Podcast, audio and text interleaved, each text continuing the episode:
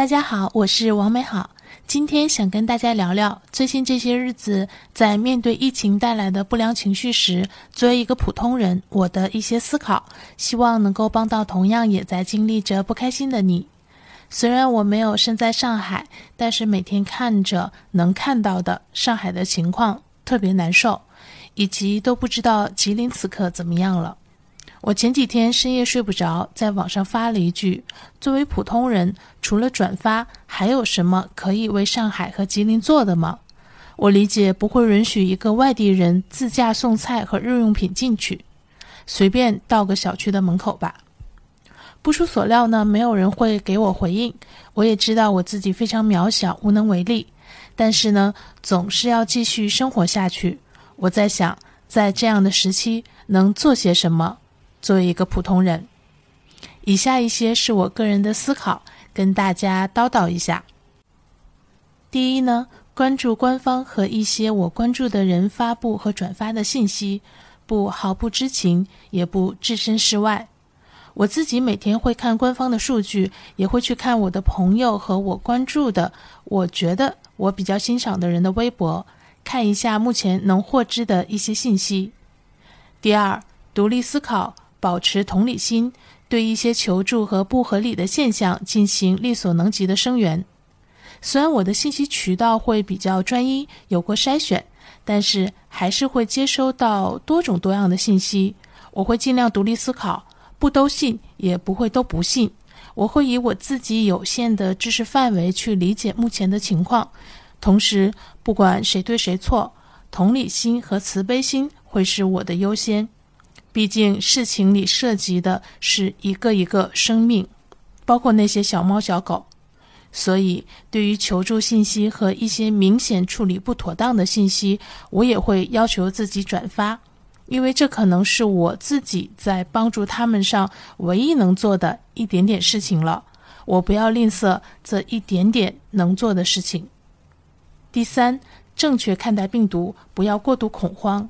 虽然我不是学医的。但是目前的情况，从数据来看，确实绝大部分人属于轻症，甚至是几乎无需进行特别治疗的无症状感染者。所以我让自己和身边的朋友不要过度恐慌。第四，对其他人的想法和行为保持思辨，除非是为了紧急帮人，否则别执意对抗，多解题，少争吵。这个时期，有人很难过，有人很痛苦，有人情绪激动，有人苦中作乐，有人不得已要保护自己。我要求自己不要去妄加批判。每个人此时都不容易，每个人的情况我们都不了解，我们也都无法代替对方。每个人也都有自己的认知范围和看待事物的方法。这个时候，有精力和有能力，就多思考思考怎么解决问题，或者能做些什么。进行解决问题的思考和行动不一定会换来成功解决的结果，但是这要比仅仅是争吵有意义。第五，不去传播没有遮挡身份证号、手机号码、详细住址等信息的流调内容。虽然我很震惊，两年了还会有人私自传播私人渠道拍到的带有别人详细信息的流调信息，但是还是想呼吁一下，真的不要这样。这本身就是非常不应该的事情，而且通常情况下，官方渠道会有信息发布，即使没有呢，至少把当事人的隐私信息隐去，这是对人最起码的尊重和保护。没有人应该因为疫情而被将自己全部的重要隐私信息公之于众，也没有人希望成为被公之于众的人。第六，不要谩骂攻击确诊患者。包括那些零号患者、隐瞒行程、跨省移动的患者等等，我再次因为两年后又看到这样的事而震惊。没有人愿意得病、染上病毒，他们也是受害者。即使他们隐瞒行程、跨省移动，虽然对防疫不利，但是这也是人性和他们的选择。我们可以有自己的观点，但是没有必要攻击和谩骂。网暴本身就是一种暴力。第七，进行一定的物资储备，以防万一。每个人呢都置身室内，所以呢，我们都有可能随时需要被封控或者需要被隔离。所以为了避免突如其来的一切，可以适当的对食物和日用品做一点储备。网上也有一些已经参与过隔离的人列出的清单，大家也可以想想自己有什么东西是一定需要的，尤其是食物和日用品。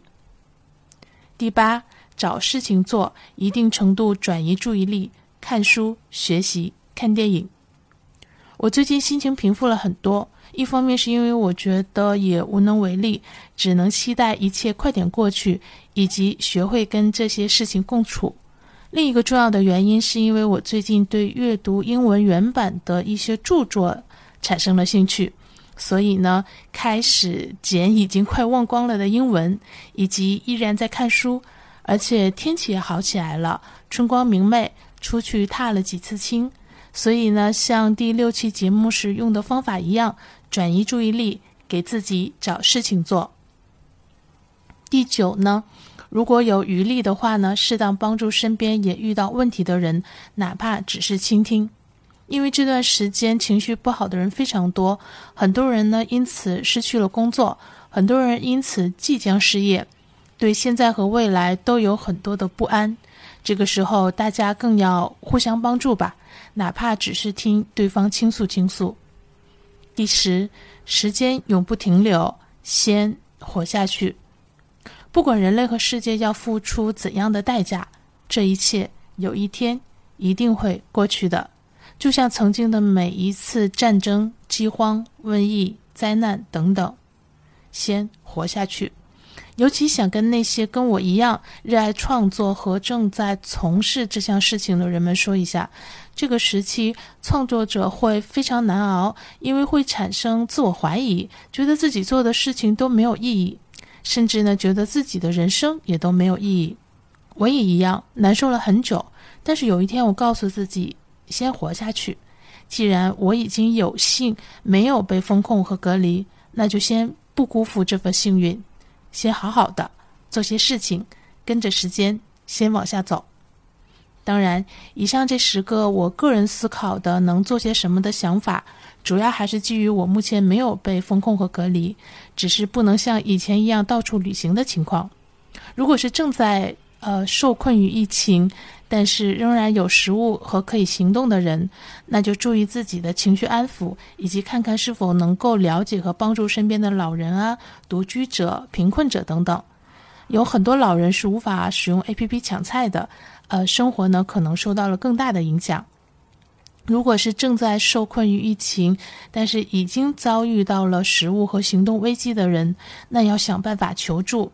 像网络，像认识的人，甚至向窗外呼喊等等。还是那句话，听天命之前，先尽人事，不放弃一切希望。我很渺小，我们都很渺小，而且正因为如此而备受煎熬。虽然不能成为超级英雄，但是我们要保持慈悲心，保存生命力，不要冷漠，互相帮助，争取活下去。时间永不停留。世间永远不缺苦难，苦难即使重来，也首先会过去。